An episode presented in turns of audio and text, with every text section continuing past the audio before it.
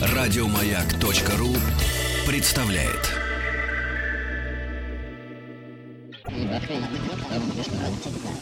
Объект 22. 22. Объект 22. Успех бизнеса зависит от наличия у человека девиаций,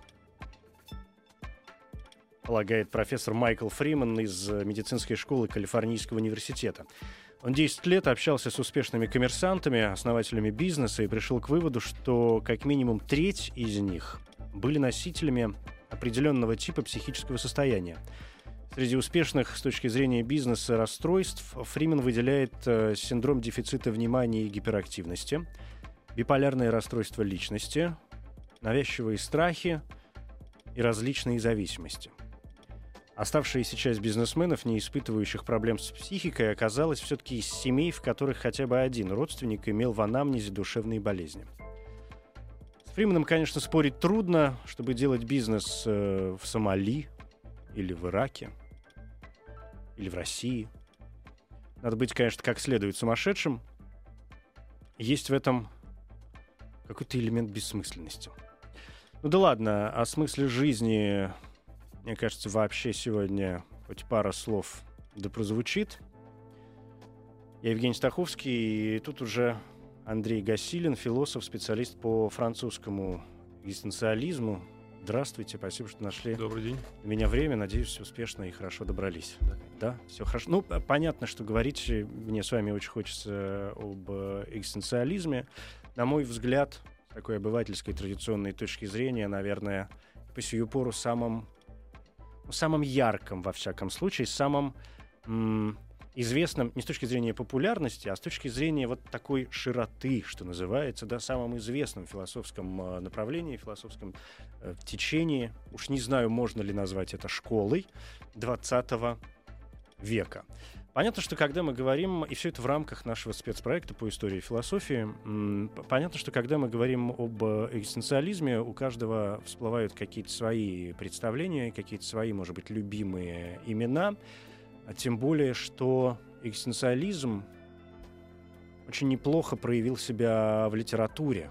А уж к литературе-то мы все обращаемся, и ну, понятно, что каждый из нас читал и, и Сартра, и Камю, и, и, может быть, даже Артегу и Гассета, ну и так далее. И, и кстати, вспоминаются сразу слова э, Сартра, который писал о том, что мир прекрасно обошелся бы без литературы. Еще лучше он обошелся бы без человека. Замечательно. Такие, в общем, его классические, очень известные э, слова, которые а, во многом, наверное, ну, как вы думаете, выражают, э, если не структуру, то какой-нибудь такой серьезный принцип э, экзистенциализма? На мой взгляд, нет. Если отталкиваться от Сартра, определения основного принципа, ведущего принципа экзистенциализма или экзистенциальной философии, то, наверное, человеку придется поставить в середину, в центр. В центр. Отказаться от него никак. Не получится. М-м. Свобода человека — это определяющая для Сартра, и с нее нужно начинать. Все начинается со свободы, и все свободой заканчивается. Мгм. Никакого детерминизма, никакого, Садитесь ближе Насилие. к, к микрофону. никакого насилия, а, только свобода. И свобода начинается с человека. И человеком же она и заканчивается. В этом, э, конечно, есть некоторые абсурдные черты, но любая философия обнаруживает в себе нечто абсурдное просто потому, что пытается преодолеть все, что было сказано до, и понять, что будет сказано после. Наверное, как-то так. Кстати, к вопросу о «до». Понятно, что экзистенциализм возник не на пустом месте. а, наверняка он на кого-то опирался и вообще имеет свое начало, да, из чего-то как-то выйти. Вообще, экзистенциализм, что такое? Философия существования чаще всего применяют э, вот такой, да, термин, вот это словосочетание, когда пытаются перевести и в двух словах действительно объяснить, что это такое, такое философское а, направление, в центре которых, как вы справедливо заметили, такие вот человеческие вопросы, вопросы человека и человеческие вопросы, где, естественно, вылезает и свобода, а где свобода, там и ответственность, а где ответственность, там и выбор, а где выбор, там и вопросы правильности или неправильности этого выбора, а как следствие и вопрос э, вины, а где вина, там и смерть.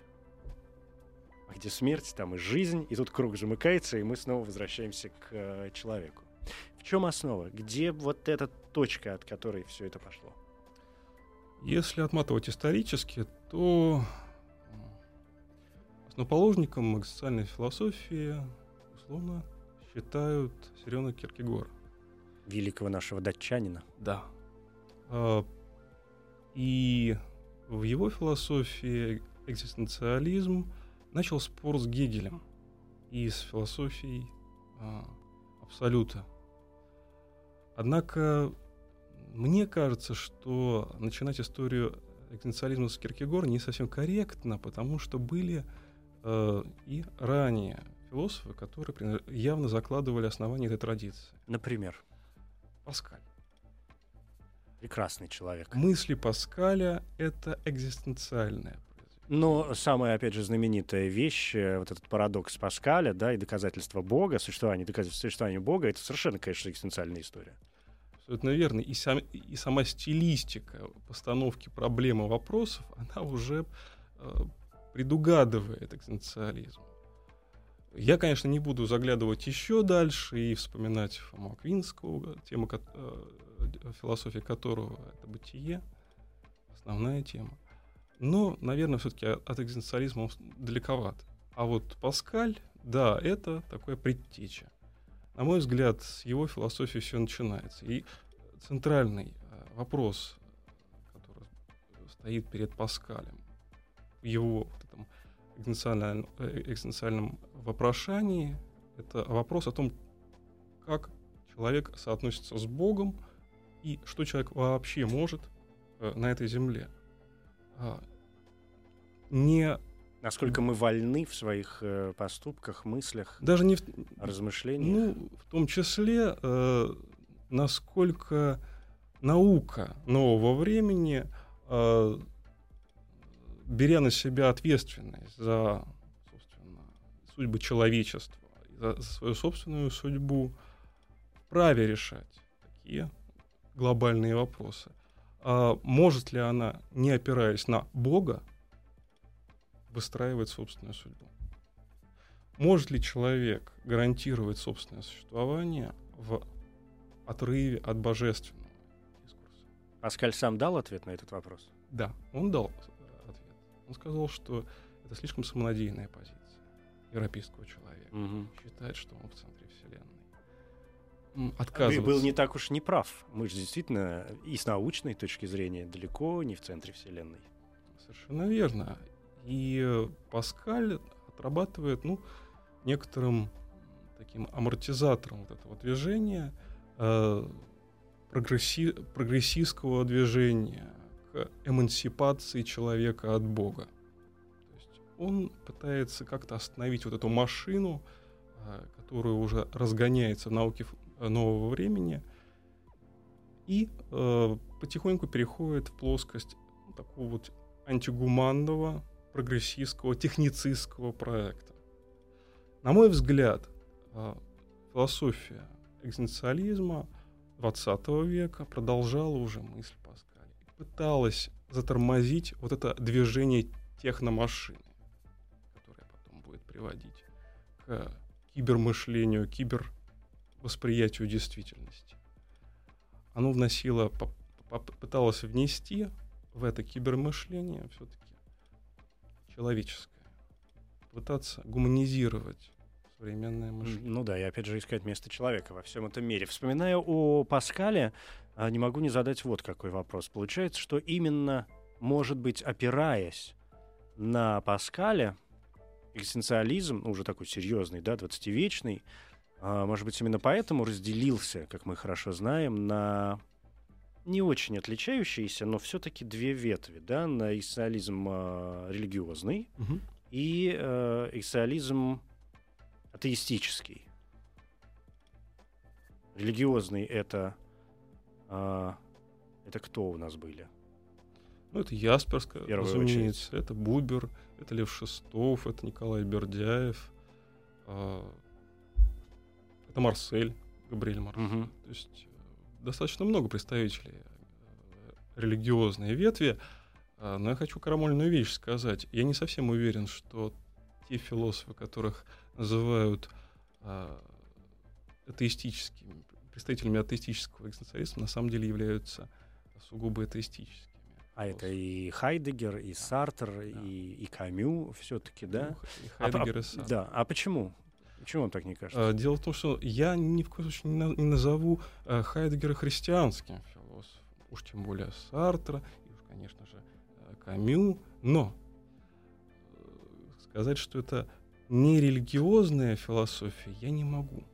А, Если посмотреть на бытие не что а Хайдегера, на его медитации над бытием, на его профетический слог, на, на его посыл собственно, пророка и вестника бытия, то здесь, на мой взгляд, является, э, то есть э, мы приходим к какому-то другому видению религии. Религия может быть э, основанной на голосе бытия, а не на слове Божьем.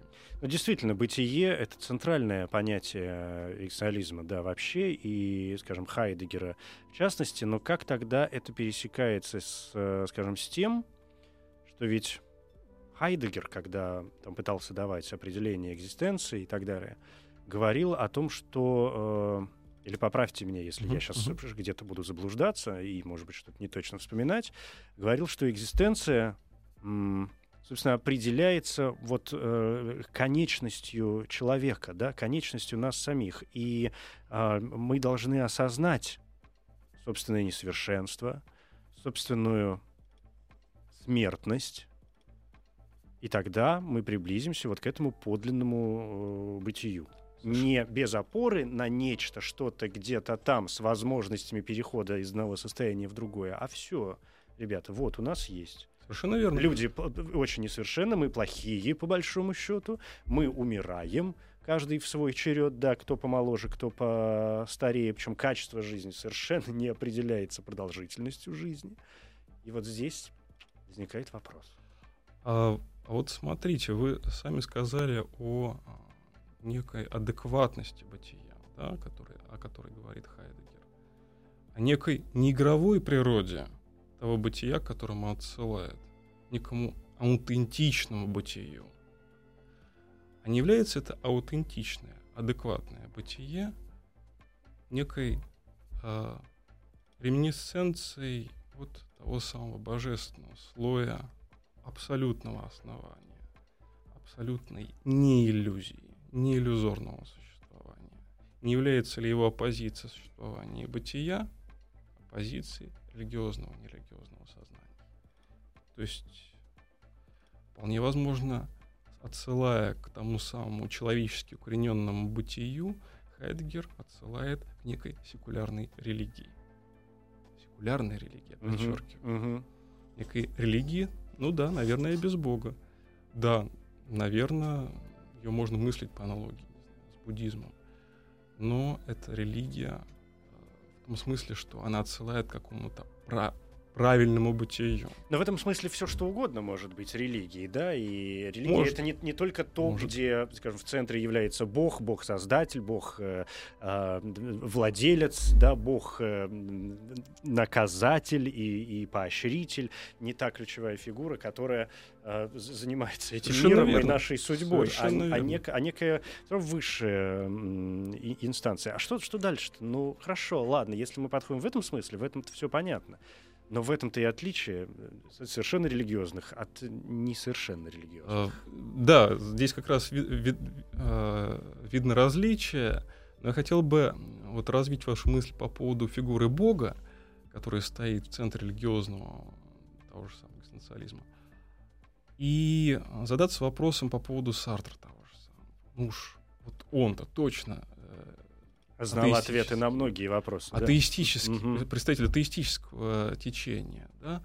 Он, он, уж он-то точно не грешен вот в этом а, религиозном. А, а почему же в таком случае центральным вопросом в его бытии ничто, основном трактате а, раннего периода, а, оказывается вопрос ничто как раз. Ничто с большой буквы. Вот этого алкающего ничто, паразитирующего на позитивном бытие. Дело в том, что к, к теме ничто а, Сартр возвращается вновь и вновь на протяжении всего его творчества. И, как он пишет в своих собственных дневниках, теория ничто для, для него оказывается чуть ли не главной теорией.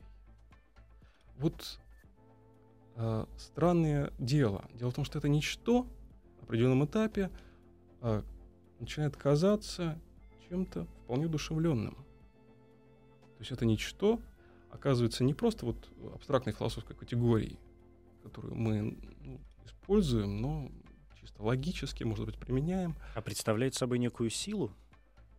в, в его восприятии это ничто было очень осмысленно. Можно, конечно, применять здесь Фрейда и говорить, что это ничто в Сартра, на самом деле это его отсутствующий отец.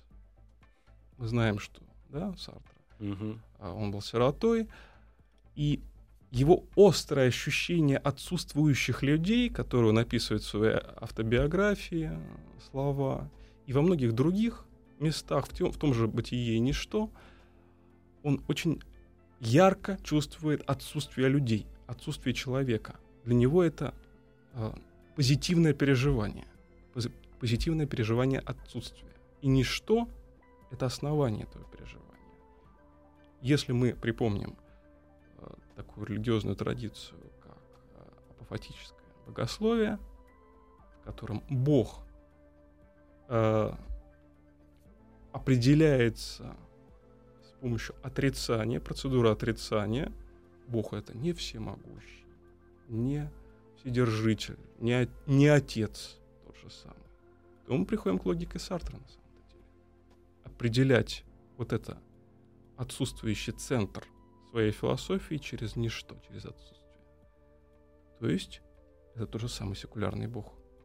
Тот же самый секулярный Бог, но с, со знаком минус это бог апофатической традиции, которому, у которого отнят статус бога. И это чисто ничто. Так что в Сартре тоже вижу религиозное мышление. Ну, мы договорились по поводу религиозного мышления, да, что оно везде, повсюду, другое дело, да, на что оно направлено. Но действительно, вы произнесли слово отрицание, а у Сартра ведь вообще все человеческое, вся человеческая жизнь, все человеческое существование как такое бесконечное самоотрицание. Да. А, это отрицание... Вот то самое «бытие в себе» — это ведь цитата практически, да? Бытие в себе — это развитие концепции Гегеля, но у Сартра оно, конечно, приобретает совсем другие черты. Дело в том, что у Сартра мы встречаем позицию бытие в себе и бытие для себя. Если у Гегеля достаточно теоретически нагруженные термины, и, так скажем, вот в двух словах это не объяснишь, а, то у Сарта это достаточно просто расшифровывается. Бытие в себе — это тело, бытие для себя — это сознание. Которые вступают в конфликт? А, как правило, да. У него конфликтное мышление, а, конфликтное восприятие действительности. То есть э, сознание, во-первых, обнаруживает себя, да, осознает свое существование и находится в противодействии, в, против, э, в оппозиции к миру, в процессе самоутверждения. Ну и первое, что, наверное, встает э, серьезной угрозой ее, его существования, это фигура другого. Другой... Ад — это другие, знаменитая да, цитата, да. да. А, другой оказывается первой естественной границей моей свободы, моей как раз уничтожающей энергии. энергия отрицания. Мое сознание, которое отрицает наличное бытие и пытается а, проектировать свое существование, наталкивается на тот же самый про- проект другого, который также пытается проектировать свое существование. И тем самым моя свобода заканчивается в другом. Да, там, где начинается свобода другого. И, да. на, и наоборот. Здесь очень важный, конечно, вопрос, и один из основных, да, наверное, вопросов экзистенциализма вообще, вопрос э, случайности и всего, может быть, случайности всего сущего. Но об этом через минуту.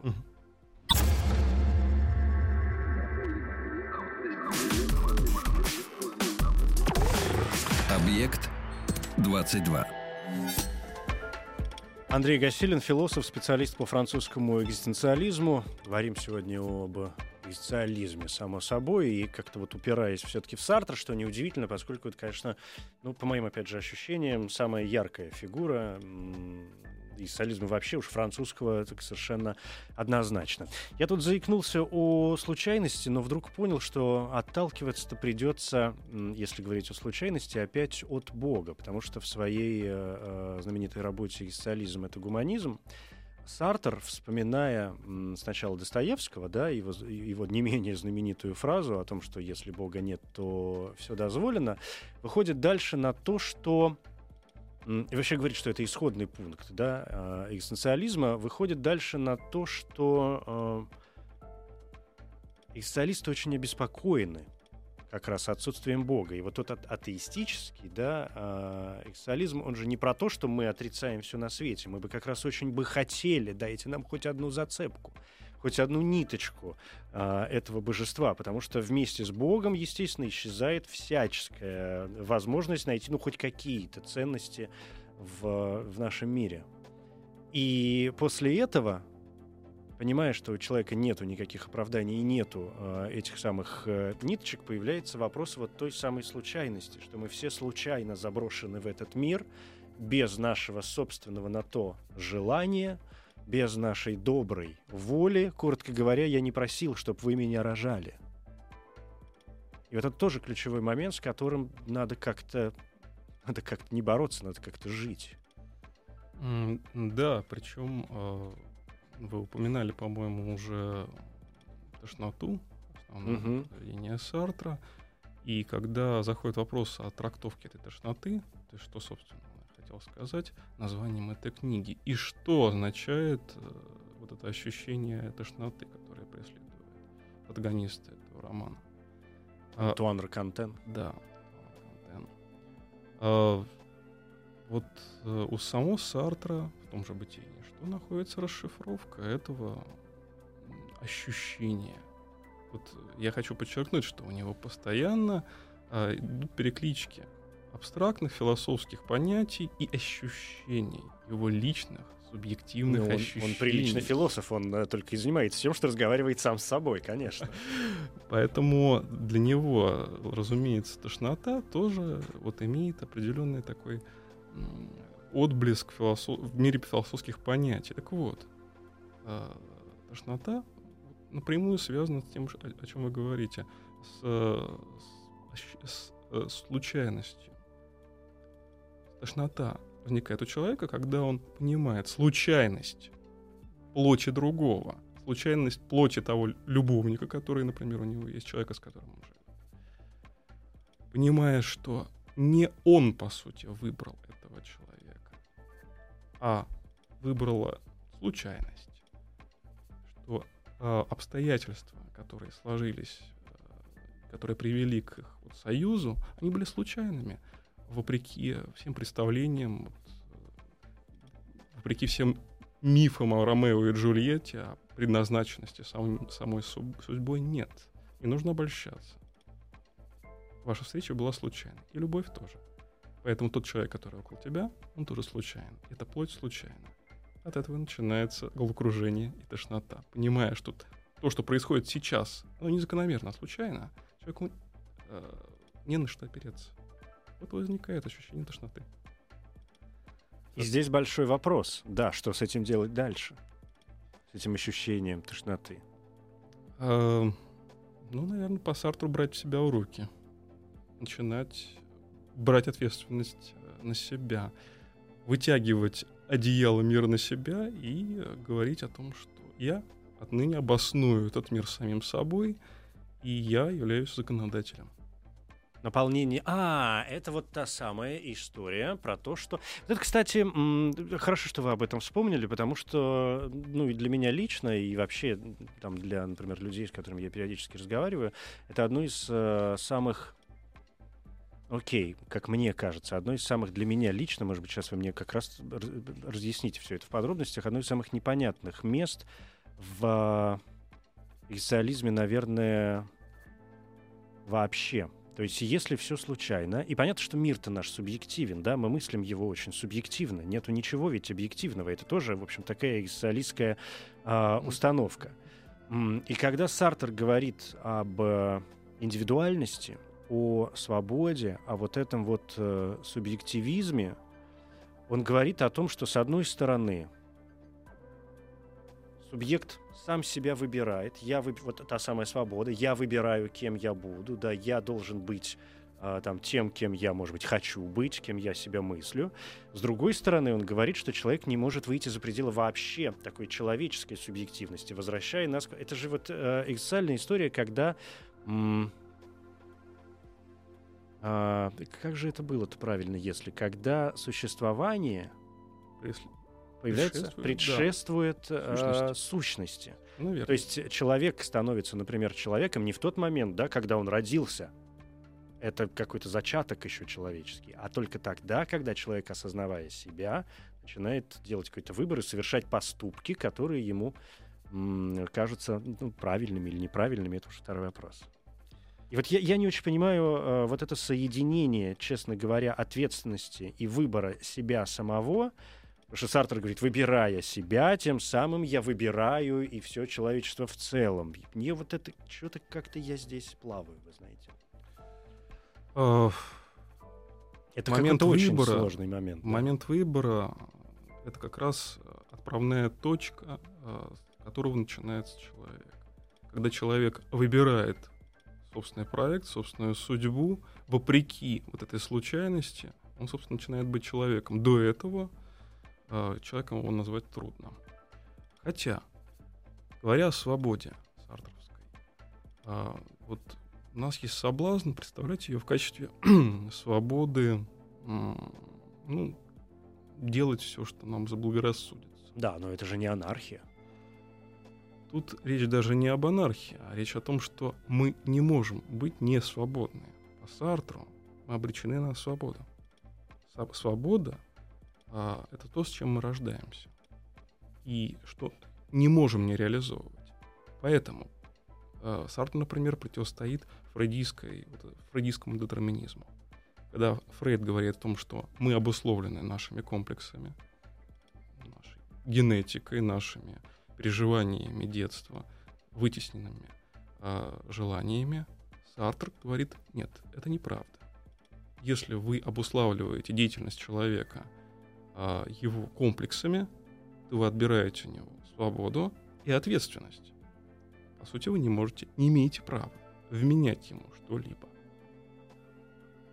Любой поступок э, в такой парадигме, детерминистической парадигме, не, могут, не может быть присвоен человеку. Это тоже стечение обстоятельств. То есть в экзистенциализме э, нету проблемы отсутствия выбора. Все, что мы делаем, выбор. Мы сейчас разговариваем друг с другом, потому что мы оба это выбрали. Ну, по крайней И... мере, у Сартра точно. Угу. Да. У Сартра это однозначно так. У других, может быть, э, представителей экзистенциальной философии это менее такой острый момент, но у Сарта, да, это так и есть. Мы выбираем каждое, каждое свое действие, и мы вообще, э, в принципе, не можем э, говорить о чем-то э, случайном в нашей судьбе. То есть случайно наше переживание бытия, но, но не само бытие. Э, но само бытие свое мы конструируем сами.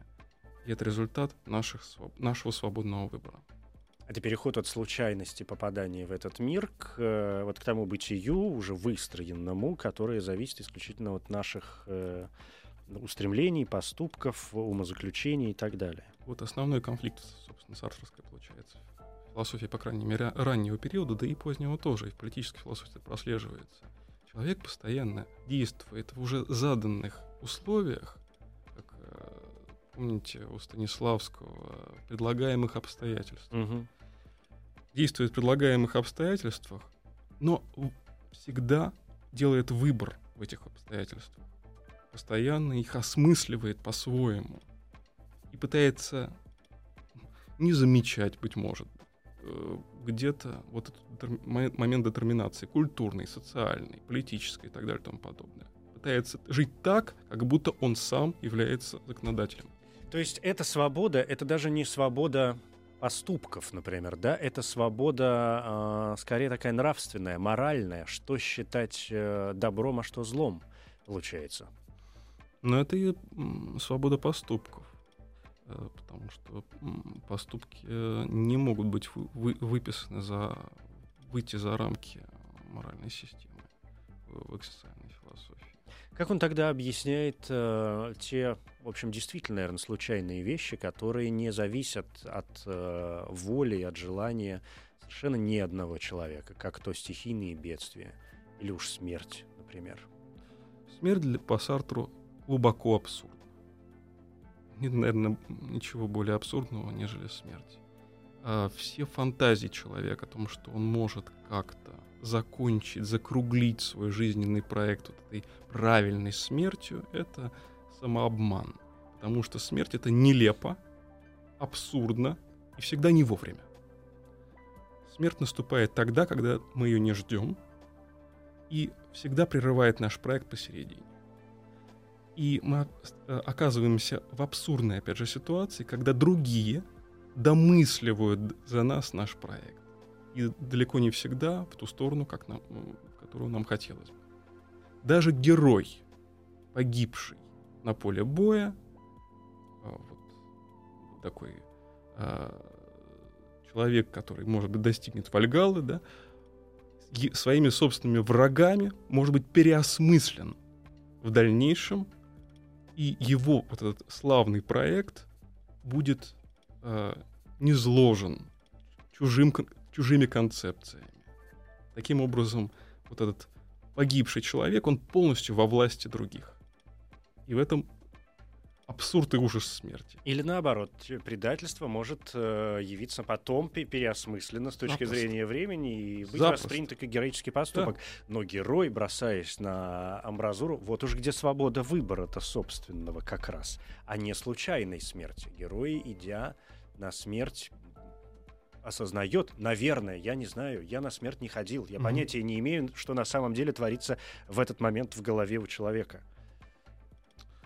А, конечно, вот момент самоубийства и тема самоубийства, она, конечно, более близка, наверное, будет Сирену Киркегору, чем Сатру, а, потому что именно возможностью человека убить себя любой момент своей жизни обнаруживается его вот этот экзистенциальный угу. разрыв в его бытии. И это то, что отличает нас от животных, да? Да. Животное не может вроде как самоубийца. Не может. Ну, вернее, оно делает это неосознанно, если, это де- если и делает.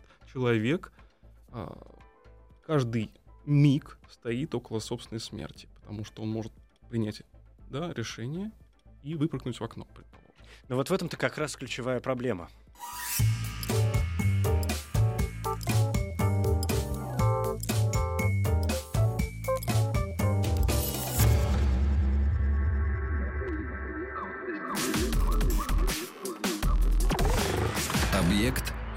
22. Понятно, что вопросы суицида действительно очень важные в философии экзистенциализма, и они абсолютно не выбиваются из всей его доктрины, поскольку если человек выбирает сам себя, то он выбирает в своей жизни все, что угодно, в том числе, может быть, свою а, собственную смерть. То, ну, то есть он вроде как имеет на это право, как бы это там ни звучало. Но мы сейчас говорим не о моральных составляющих, да, а совершенно о научных каких-то вещах. В этом смысле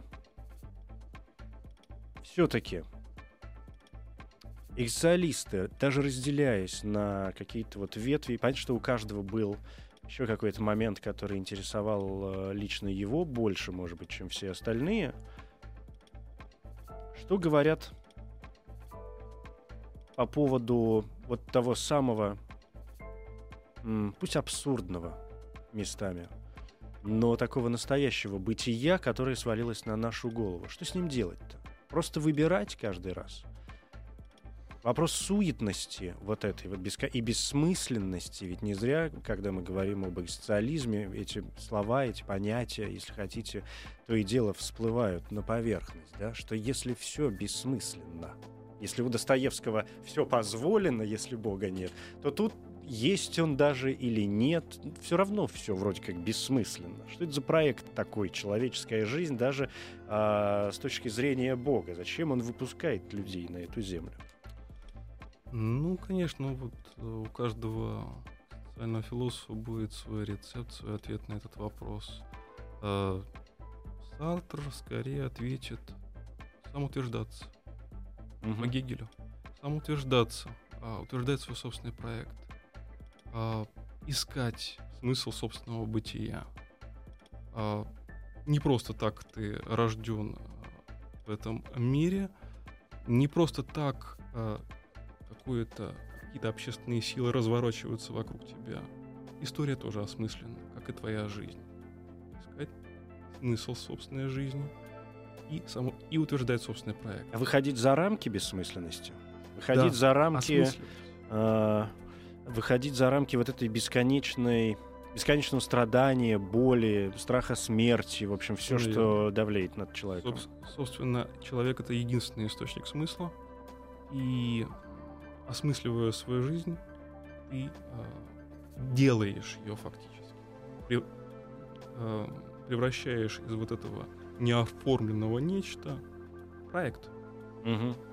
Э, осмысленный, возможный для осмысления твоими потомками, кем-то еще. Ах, вот в каком смысле в экзистенциализме тогда встает вопрос ответственности. Да, и то, что вот мне было непонятным, и мне кажется, вот сейчас наконец-то я начинаю понимать, э, о чем все это дело, когда там Сартер пишет, э, что ответственность там за себя, но ощущая в себе, да, и взращивая в себе человека, мы тем самым взращиваем и весь мир, и все человечество, это, но это опять выбор моральных и нравственных каких-то ценностей, и понимая, и понимание, что а, делая из себя человека, я ну, не то чтобы своим примером, но создаю условия для существования и других людей, но не нарушая и возможность им а, тоже создавать себя и делать свой выбор. И самоутверждаться. Совершенно верно. Утверждая себя, я утверждаю других. Совершенно верно. А, но это не единственная, конечно, позиция. Религиозные, э, представители религиозной ветви экзистенциализма предлагают совсем другие пути. Это, конечно, обращение э, к Богу через диалог. Или отказ от Бога. Если я правильно помню, религиозная ветвь э, одной из ключевых э, проблем для себя, угу. э, когда мы говорим религиозный, мы уже говорили об этом угу. много, да, процессе нашего общения. А, и ведь религиозный экзистенциализм не означает, что все они абсолютно религиозные люди, что они истово там молятся и так далее. Mm-hmm. Дело в вопросе, который они ставят э, перед собой. А ведь, если я правильно помню, один из их ключевых вопросов — это тот самый выбор. Мы с Богом или мы без Него? То есть мы за или мы против? Ну, вот опять же, если проводить оппозицию между Хайдегером и Сартром, Сартр всегда выбирает против. Он всегда mm-hmm. выбирает оппозицию. Хайдегер всегда выбирает с. С. Да, бытие с. И для него, конечно, речь идет не о Боге, а о, о другом. Это бытие с другими, событие. Тут же, наверное, стратегию уже более религиозном ключе продолжает э, Габриэль, Габриэль Марсель, который говорит о диалоге с Богом через другого. Другом, в своем собеседнике мы обнаруживаем Бога. И то, что говорит нам другой, по сути, говорит нам Бог. Отвечая на вопросы а, другого, ты транслируешь некую истину. Истины, угу. которые транслируют угу. через тебя Бог, а, полифоничны, но в любом случае не обращены к другому. Ну вот это удивительное, конечно, сочетание а, осознавания собственной, ну, какой-то вот осознание какой-то самоидентичности, да, вот единичности э, продукта. Мы, мы ведь все понимаем, что даже если мы живем в э, социуме, у нас у каждого свое сознание, и мыслим себя все равно отдельно от всех остальных людей, кто бы что ни говорил. М- сочетание вот этой собственной какой-то даже уникальности в какой-то мере и степени, да, ну, такое очень общее слово, надеюсь, понятно, mm-hmm. да, о чем я говорю. А, собственной уникальности с, с сообществом окружающим, которое мы ведь тоже не выбирали, да, как мы не выбирали свое рождение, так мы не выбирали нигде, ни с кем ни почему, да, там ни, ни в географической точке зрения, ни с исторической точки зрения, в какую эпоху нас угораздило, а, ни в какой стране, да, ни, ни при каких э, обстоятельствах мы не выбираем все это дело. И только потом, опираясь на дан... В этом есть какая-то математика. Это такая задачка. Вот исходные условия. А теперь давай, парень, выплывай из всего вот этого что у тебя случалось, что у тебя случилось. Но с одной точки зрения, это какой-то, видимо, божественный промысел. Как помните, кому принадлежала эта мысль, э, что, что такое какая-то средневековая религиозная история, про то, что неужели, говорит, вы думаете, что Богу было сложно создать весь этот мир для того, только для того, чтобы испытать лишь одну заблудшую душу. Угу. А все остальное вроде как декорации, да? Ну вот так и здесь получается. Ну да, это правда. И у того же Сартра, наверное, основная проблема его политической философии, которую он развивает, критики диалектического разума, тоже вот критика диалектического угу. разума, да, если мы вспоминаем э, Канта, такой э, серьезный замес. Это попытка вот этот э, марксистский на этот э, раз, не фрейдистский, а марксистский детерминизм примирить с индивидуальностью найти в этих массах, да, массы гнетущие, осмысленность на уровне, на уровне субъекта, на уровне индивидуума. Ну, потому что мы же теряемся в, вот во всем вот в этом. Вот это, это, это трагично. В своем окружении. С точки зрения Сартра, э, да, так и есть. Мы социально обусловлены, мы исторически обусловлены мы, выходя на улицу, мы идем вправо и лево по улице, которую проложил кто-то до нас. Угу. Они идем... И попробуй пойти. Можно через сторону. поток, но Конечно. да, но, но, но долго не выживешь. Да. А, мы обусловлены этим городом, который да, расчертил кто какой-то архитектор до нас. Мы вынуждены существовать в этих обстоятельствах, но при этом акцент всегда будет оставаться. Мы все равно мы субъект. Все равно мы есть субъекты. Спасибо большое. Андрей Гасилин, философ, специалист по французскому экзистенциализму. Ну, мне кажется, с ключевыми точечками хоть как-то разобрались. Спасибо. Спасибо. Еще больше подкастов на радиомаяк.ру